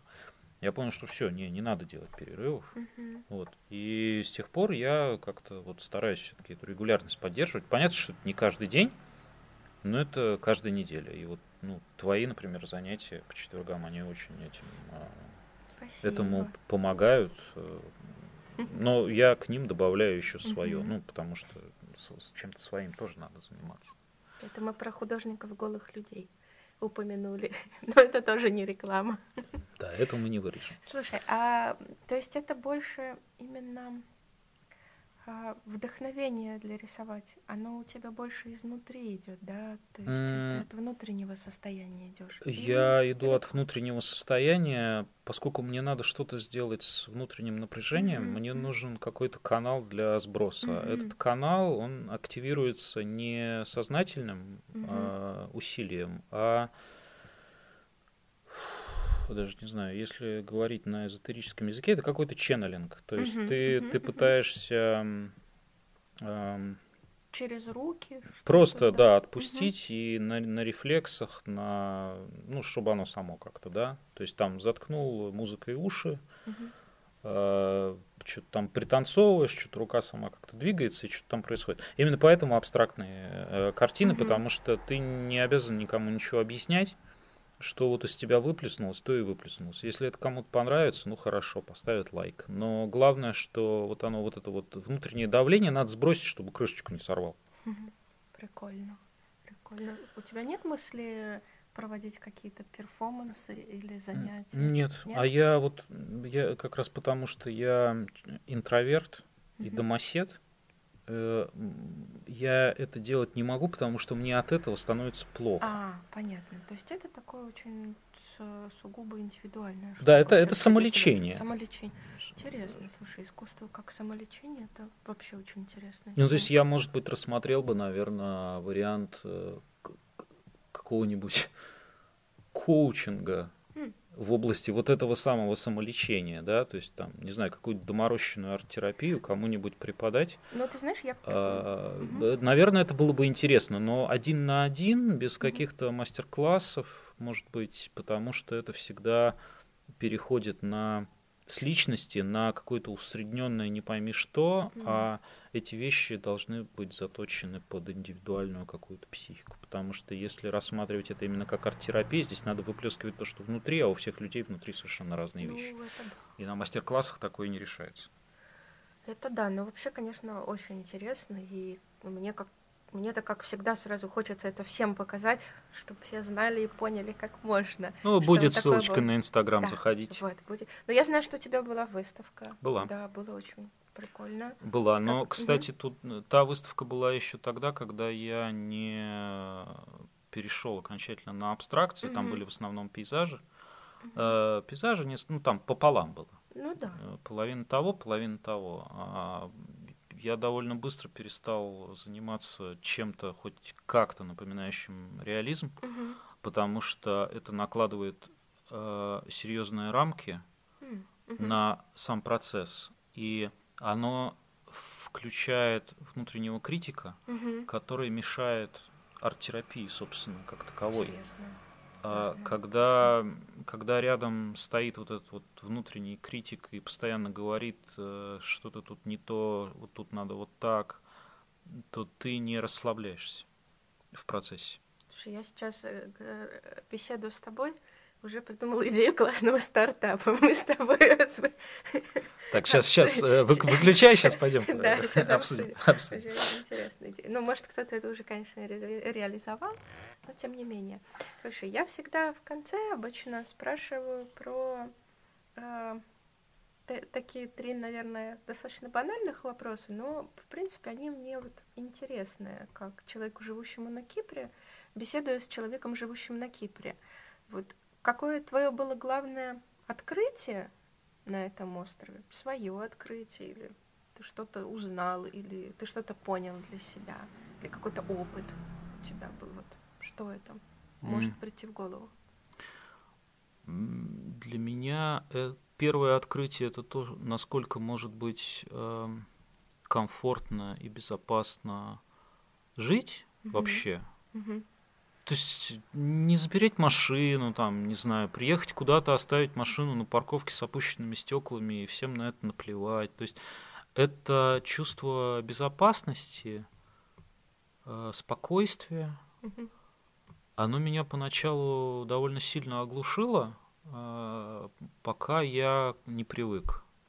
То есть изнутри было стремление именно к этому, но когда ты с этим сталкиваешься в реальности, к этому все равно надо привыкать. То есть у меня с первого же дня не возникло вот это вот все, все, я дома, типа, ну, да. там, да, вот все, наконец-то все вот так. То есть угу. вот эта вот адаптация, э, как-то отшелушивание, да, вот этого всего, что ты сюда привез с собой. Э, наросты вот эти вот все, которые у тебя внутри образовались, защитные вот эти вот корочки, да, вот mm-hmm. мозоли вот эти все от социальных взаимодействий, они очень медленно размягчались, отшелушивались, и вот для меня это сейчас один из самых таких э, важных эффектов, как это, ну, меня это вернуло вот в ту норму, в которой я, наверное, и не был-то никогда. Прикольно, прикольно, интересно. Слушай, ну второй вопрос это э, как бы любимое греческое слово, греческое слово, которое тебе приходит в голову, э, клевое греческое слово, необычное, прикольное греческое слово. Um, у меня история с этим. У меня есть такой подход к изучению языков, uh, дедуктивный, дедуктивный метод изучения языков. Так, делись. Ага. А, я, ну, если мне не надо никуда спешить там, да, я просто воспринимаю незнакомый язык на слух угу. и не смотрю ни в какие словари, никуда. Я просто ловлю контексты, запоминаю на слух э, в разных ситуациях, слышу одни и те же слова и пытаюсь для себя понять, что же это значит. Угу. То есть и, и догадываюсь о смысле незнакомого слова чисто дедуктивно по ситуациям, в которых оно применяется. Так. И я первые там десяток или два слов греческих я для себя узнал именно так. То есть я, я не смотрел в словарь, я не спрашивал их значений. Мгм. А, Вот. И вот, вот эта вся база, там вот Калимера, там П- Паракало, э, Элла, э, да, нет, вот эти вот все вещи, они для меня вот были тем а, вот первым таким мостиком, да, вот который меня начал вот погружать, наверное, да, вот в языковую среду. Вот они до сих пор мои самые любимые, потому что они впитались именно таким естественным образом, как язык вписывают дети. Мгм. Ну да, дети же не учат по Э, Да, и, и, и, и они из меня до сих пор вот вылетают не, не как что-то выученное на курсах, Мгм. а как что-то воспринятое именно естественным таким детским образом. Ну вот, вот эти, пожалуй, слова, вот базовые такие повседневные, я больше всего и, и люблю. И в заключение совет, который ты бы дал людям, переезжающим на Кипр сейчас, вот прям, вот прям сейчас, во все эти э, локдауновские и ковидные времена, людям, которые сейчас принимают решение о переезде на Кипр, что бы ты им посоветовал? А, То же самое, что нам с женой несколько раз советовали врачи. Так. Мы, когда приходили с какими-то своими заморочками там, к терапевту, что вот тут вот у меня что-то не так, вот тут, тут я что-то постоянно как-то в, в напряжении, вот это вот меня беспокоит, вот здесь вот что-то как-то колет, тут что-то не то.